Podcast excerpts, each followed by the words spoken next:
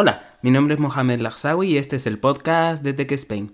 Bienvenidos una semana más al podcast sobre tecnología en español. En el episodio de esta semana os voy a hablar sobre el evento de desarrolladores de Apple que tuvo lugar el lunes 22 de junio. También os quería comentar que algunos de vosotros me, habéis recomendado cositas para mejorar los episodios y hoy he incluido algo nuevo en él. Espero que lo descubráis. Y sin más dilación, doy paso a la intro.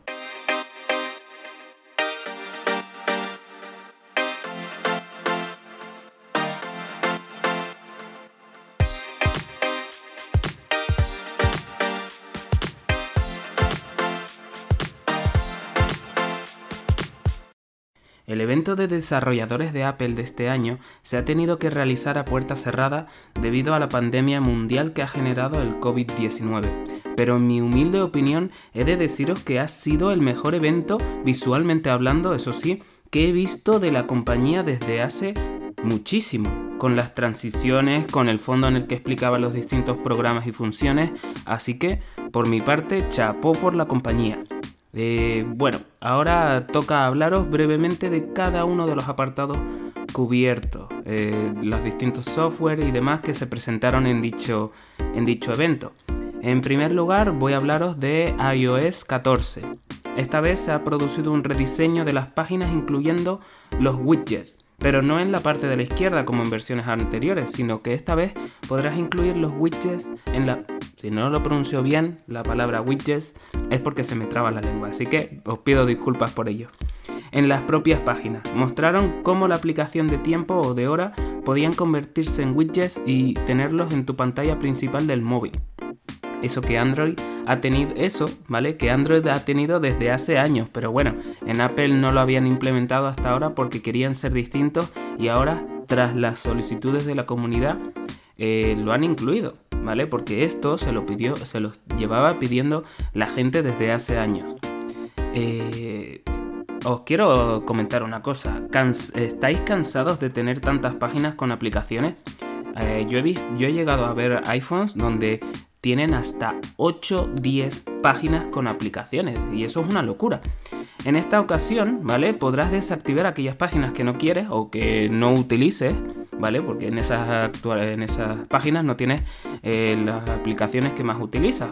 Normalmente son las últimas, ¿vale? Y lo que hace es que las puedes desactivar para que no se vean y podrás acceder a las aplicaciones yendo hacia la derecha al final del todo hasta que se salga lo que se ha denominado o lo que han denominado App Library o en español biblioteca de aplicaciones.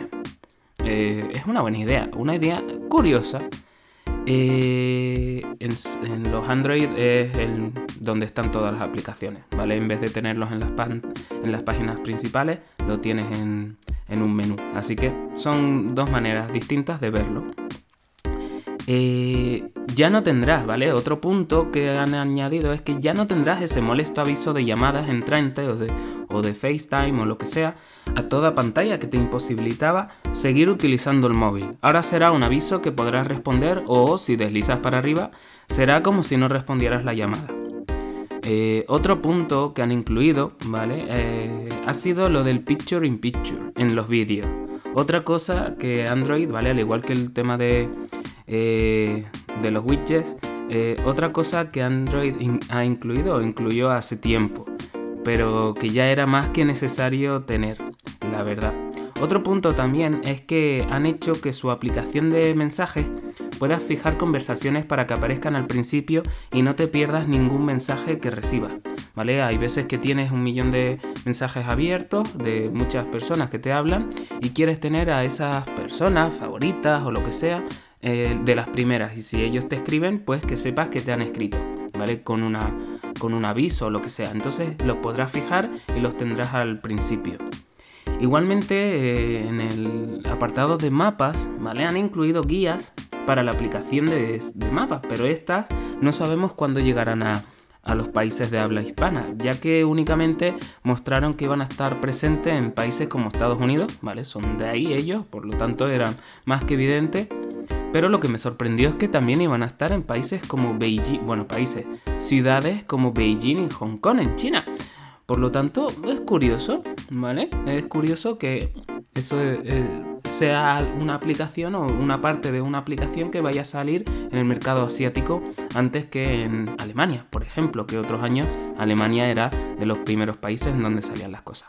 Continuando con la presentación, ¿vale? De repente empezaron a explicar, imaginaros que vas a una tienda o sí, vas a una tienda y quieres comprar y esa tienda te dice que tiene su aplicación propia para pagar y no necesitas estar, estar utilizando Apple Pay o, no tienes que estar haciendo cola para pagar, ¿vale? En este caso, eh, tú no tienes eh, la aplicación de esa tienda y no quieres descargártela porque solo vas a estar en, e, en ese día, no vas a volver a esa tienda más o eh, los patinetes que veis por la calle que los puedes alquilar. Eh, quieres utilizarlo un día para probar, pero no quieres eh, descargarte la aplicación para, para tenerla ahí y que solo la uses una, dos veces, ¿vale? Y que llenes, llenes, llenes el móvil de aplicaciones que al final no utilices. Entonces han ideado esa idea, ¿vale? De ah, que ellos han denominado App Clips o clips de app, de aplicaciones. Eh, para mí, la verdad es que eh, es una buena idea. Es una parte muy pequeña de la aplicación que utilizarás para ese cometido. Es decir, en el de las patinetes eléctricos de las ciudades será para poder eh, alquilar ese patinete o el de la tienda para evitarte la cola, por ejemplo, y que pagues directamente desde que coges el producto en la mano. Lo escaneas con el móvil, esa aplicación, y ya, ya puedes pagar. ¿Vale? En, este, en esta ocasión, esto para mí han sido los puntos más fuertes o importantes de iOS 14. Hay más cosas, pero yo he considerado que estos, puntos son los más importantes que tenía que trataros en relación a iOS 14. La verdad es que es una buena actualización y veremos cómo se comportan los distintos dispositivos. Eso, como no tengo perfil desarrollador ni contratado, ni pienso tenerlo de momento, eh, tendré que esperar, tendréis que esperar hasta septiembre, que es cuando sale oficialmente, para que os dé mi opinión sobre cómo es. Lo que he podido leer eh, en internet es que la verdad, para ser una beta 1, para aquellos que lo hayan descargado, es muy estable y ha sorprendido eh, bastante, la verdad.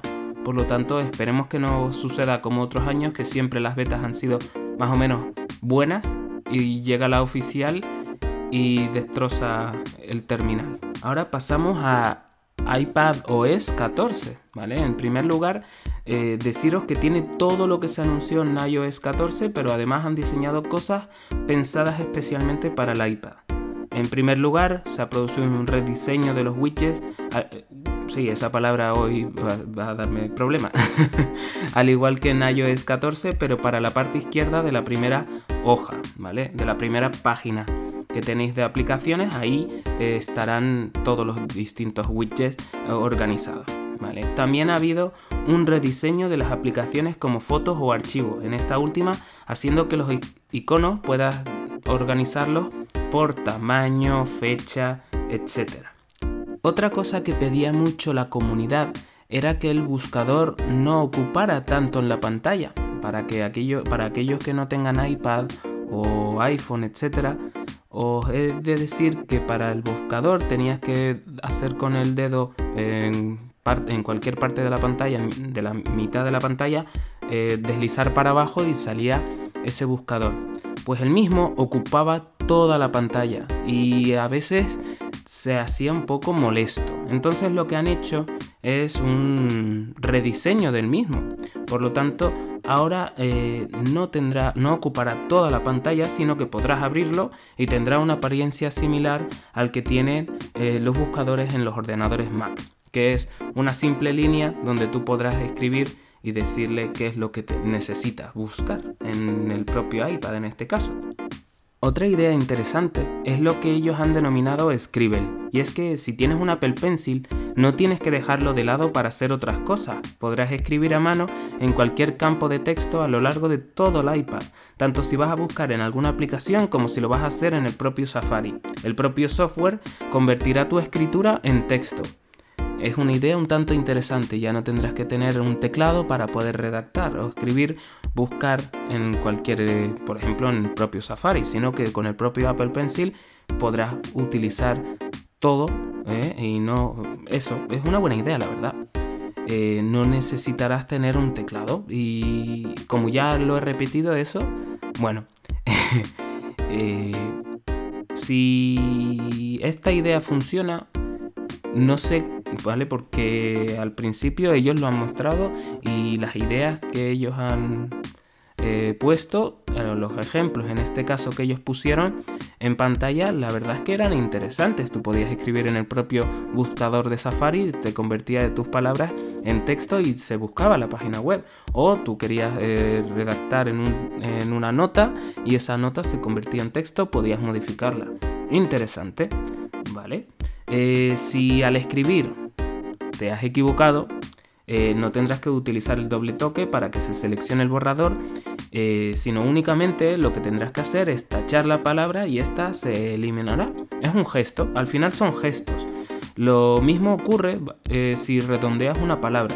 La misma será seleccionada para copiarla, moverla. Otra idea interesante, porque a veces cuando tú escribías con la tablet eh, y el Apple Pencil se quedaba ahí, o lo borrabas o hacías otra cosa y no podías mover eso eh, como por ejemplo pasa en un procesador de texto como Word, eh, Pages o cualquier o GoodNotes, etc. Pero en este caso es una idea muy buena el que tú puedas seleccionar una palabra que hayas escrito con el Apple Pencil y puedas moverla. Eh, si no eres buen dibujante como yo, es decir, si no sabes dibujar yo no sé dibujar nada. Eh, si, en este caso, si dibujas una forma, un triángulo, un pentágono, etc., esta será reconocida y si no lo has dibujado bien, el propio software eh, convertirá esa forma a la, manera correcta o adecuada que debería de tener. Y yo creo que hasta aquí el apartado de iPadOS 14. Tampoco es que haya habido muchas modificaciones o por lo tanto, o, tampoco se ha hablado mucho, mucho sobre las nuevas, los nuevos apartados o las nuevas modificaciones. Como el evento solo podía durar dos horas, pues lo han dejado todo muy concentrado y en los, en los siguientes días, en las distintas conferencias, pues lo habrán especificado más. Eh, ahora os voy a hablar brevemente, porque tampoco han hablado mucho, sobre eh, tvOS, Home y un poquito de los AirPods. En este caso tvOS es el software del Apple TV y he de deciros que no hubo muchas novedades. Tan solo comentaros que han mostrado una nueva serie que se llama Foundation. Es una serie de ciencia ficción basada en la saga de libros del mismo nombre cuyo autor es Isaac Asimov y la verdad es que tiene muy buena pinta. Eh, eso sí, hay una parte negativa, es que se ha retrasado su emisión hasta el año 2021. Tened en cuenta que cuando se iba a preproducción, estaba en preproducción el día 13 de mar 12 de marzo de 2020. Por lo tanto, se tuvo que paralizar por todo lo que ha pasado en estos meses atrás. Con respecto a Home, ha habido algunos cambios, como que ahora podrás manejar la intensidad de las luces y ajustarlas dependiendo del momento del día que sea, y además podrás cambiar el color de las bombillas. Igualmente, si tienes un timbre en la puerta con cámara, este podrá reconocer las cámaras de las personas que tocan a la puerta y si es conocido, familia, hijos, etc., te lo indicará. Y dirás, pero si esto ya lo tienen los propios ah, productos, Sí, lo tienen, pero eh, necesitabas utilizar su propia aplicación para tenerlo. Ahora lo podrás hacer a través de la, de la propia aplicación de Home o casa o hogar, en este caso, eh, en los iPhone, iPad, etc. Con respecto a los AirPods, únicamente comentaros una cosa que me parece interesante salió, pero para la versión Pro. Y es que ahora va a tener un sonido espacial, creo que se llamó, y la verdad es que es interesante, curioso, pero nada, eh, no es algo que os diga, mira, a partir de septiembre compraros los nuevos AirPods Pro, eh, porque no, no, no merece tanto eh, ese derroche de dinero, por así decirlo. un sonido que si eh, te viene por distintas eh, zonas, como si tuvieras un sonido 7.1 en tus oídos con los auriculares. No, no, no. La verdad es que no os lo recomendaría solo por eso. Los AirPods, Pro tienen más, mejores otras características que os diría, pues sí, si te interesa, cómpralo. Pero si es por eso únicamente, no, no derrochéis el dinero. Ahora os voy a hablar un poco sobre WatchOS 7, es decir, el software de los Apple Watch. Las mejoras en eh, WatchOS son las que todo el mundo estaba pidiendo. Si os metéis en alguna foro o comunidad de Apple en relación a Apple Watch, eh, todo lo que voy a comentar aquí es lo que todo el mundo estaba pidiendo. En primer lugar, se podrán crear nuevas pantallas para tu Apple Watch. Dirás, ¿pantallas? ¿Cómo? Sí, cuando tú enciendes el reloj, lo primero que ves son la hora, eh, la temperatura, el, cronómetro, lo que pongas tú. Pues ahora eh, algunas se podrán crear nuevas, algunas estarán en el Apple Store, eh, App Store, perdón. Otras podrás descargarlas de la propia web. Hay una compañía que no puede tener o no quiere tener aplicaciones en el App Store y lo que han hecho es ponerlo en la propia web suya. Pues puedes ir y descargarlo también de esa web o podrás compartir tu propia eh, pantalla con otras personas a través de la aplicación mensaje. Eso sí, lo no sé si lo podrás hacer a través del móvil o lo tienes que hacer sí o sí a través del reloj. Eso lo tendré que investigar. Por fin, ¿vale? Esto ya es algo que mucho, mucho se llevaba pidiendo desde el Series 3, ¿vale? Desde el Apple Watch Series 3, que si no me equivoco, del año pasado no, del anterior tampoco, del de hace 3 años, casi. Inclusión de la app de sueño, por fin. Según ellos era algo que todos estaban pidiendo y claro, y, efectivamente, por fin está. Podrás fijar a qué hora te quieres ir a la cama y a qué hora te despiertas y cuando sea el momento el reloj te avisará. Podrá, pondrá en modo no molestar para que no te lleguen mensajes o sonidos durante el sueño y medirá la calidad del sueño y demás.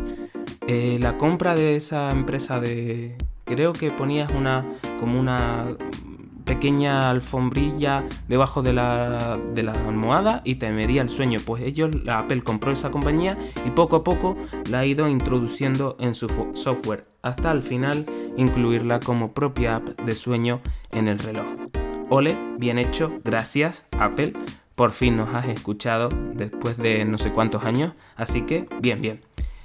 Eh, esto otro que os voy a comentar os lo hago a modo de anécdota. Entre los modos de entrenamiento, ¿vale? Que tiene el propio reloj, han incluido este año uno un tanto curioso y es el modo baile. Diciendo, ellos dijeron que era el que más movimiento hace, porque además de pasártelo bien, hacías ejercicio. Y la verdad es que no le falta razón. Así que, bien, bien, es curioso e interesante. Y, nada, a modo de anécdota. Eh, en último lugar, os quiero hablar del nuevo Mac OS, el software de los ordenadores, así como también una eh, información que desvelaron al final. En este caso, este año han llamado a su software de los ordenadores Big Sur. Eh, tendré que investigar un poco más porque Big Sur pero oye, es interesante, es curioso. Se ha producido en este año un rediseño de los distintos iconos y se ha incluido un control center similar al de los iPhone o iPad, pero para el Mac en este caso. Así como también han incluido los nuevos widgets. Han aprovechado que lo iban a incluir para los iPhone y dijeron para todo su software. Así que, bien, pues, pues me parece muy bien. ¿Qué quieres que, qué queréis que os diga? Eh, se ha rediseñado en este caso Safari para que puedas modificarlo a tu gusto. Eh, en cuanto a fondos, iconos y demás. Al igual, eh, pero esto ya no es algo que sea novedoso de Apple, ¿vale? En este caso es algo que hace meses atrás o hace años incluso hicieron Google Chrome, Google con su navegador Chrome o recientemente Microsoft con su Edge. Así que, mm, es algo que quería comentaros, pero que no es algo que, que no sea muy allá. En cuanto a macOS Big Sur, yo creo que esta actualización no es tan potente en el sentido de que no tiene tantas mejoras, sino que más bien han ido a por eh, estabilidad. Yo creo que sí. Eso no lo muestran, pero eso lo notará la gente cuando lo instalen sus ordenadores. Pero eh, lo que más destaco de la parte de los ordenadores es el final de la presentación, ya que han dicho que a finales de este año comienza la transición a sus chips ARM, dejando de lado los desarrollados por Intel. Por lo que es un rumor muy sonado que ha estado muy presente en todos foros y durante meses y meses atrás y que al final era cierto. Durará unos años, pero para mostrar la potencia que tienen sus chips, dijeron que toda la presentación se ha realizado con un ordenador con el chip que tiene el mismo eh, que tiene el chip de los propios iPad Pro de este año, de los de 2020. Eh, creo que era el A12Z Bionic o algo así. Durante esta presentación se mostraron vídeos eh, realizados en Final Cut, incluso eh, te, enseñaban cómo estaba preparado dicho vídeo en Final Cut o en alguna pista de audio en Logic, su software de, producción de música. También han jugado juegos como el de Tomb Raider a través de un ordenador Mac eh, con dicho chip. para, que no, para aquellos que no sepan o no tengan mucho conocimiento sobre esto, los Macs no son muy buenos para los juegos, serán muy buenos para el tema de desarrollo, creación y demás, pero para los juegos es como su punto flaco. Sí, pero oye, si gracias al cambio de chips hace que pueda entrar en ese nicho de mercado, posiblemente, bueno, no sé, son muy caros. no sé si merecería la pena. Lo veremos en el futuro dependiendo del precio de los ordenadores, si varían, si se bajan, si reducen los mismos y demás.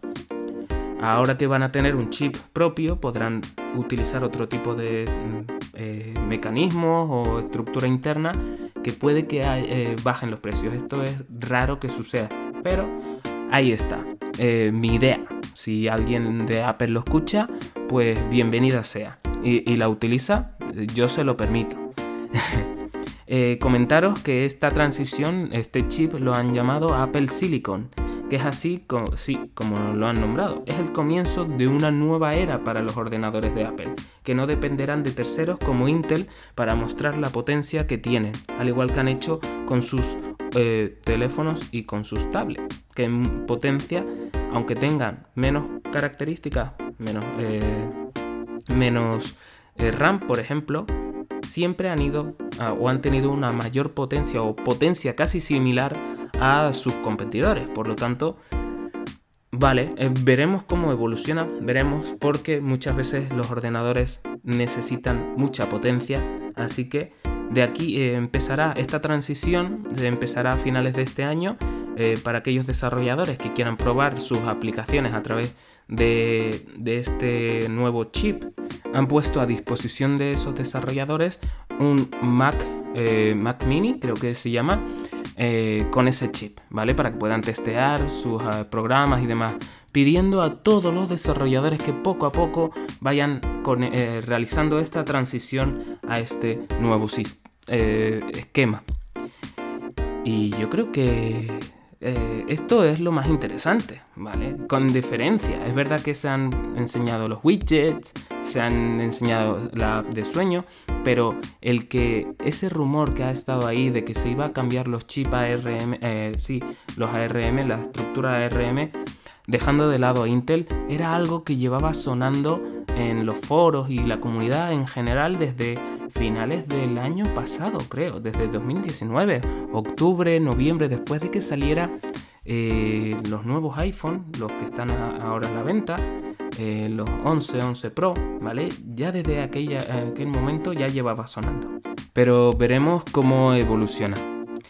Bueno, hasta aquí el evento de desarrolladores de Apple. Espero que os haya gustado. La verdad es que ha estado bien lo que ha mostrado la compañía, dando respuesta a lo que la comunidad llevaba pidiendo desde hace muchísimo tiempo y eso al final los consumidores lo agradecemos agradecemos que las compañías las grandes compañías eh, escuchen a lo, eh, lo, que la gente quiere y lo ponga, lo incluya en sus productos y no haga lo que quiera y el cliente tenga que asumir o aguantarse, hablando mal y pronto, con lo que ellos ofrecen. Así que bien, en ese punto me ha gustado. Eh, pues nada, ya sabes, si quieres saber más de tecnología, más sobre tecnología, pero de manera diferente y divertida, puedes seguirme en mi Instagram y en mi, en mi Twitter. Tan solo tenéis que poner Tech Spain, al igual que has hecho para venir a mi podcast, y os saldrá. Os espero en el próximo episodio aquí, en el podcast de Tech Spain. Hasta otra.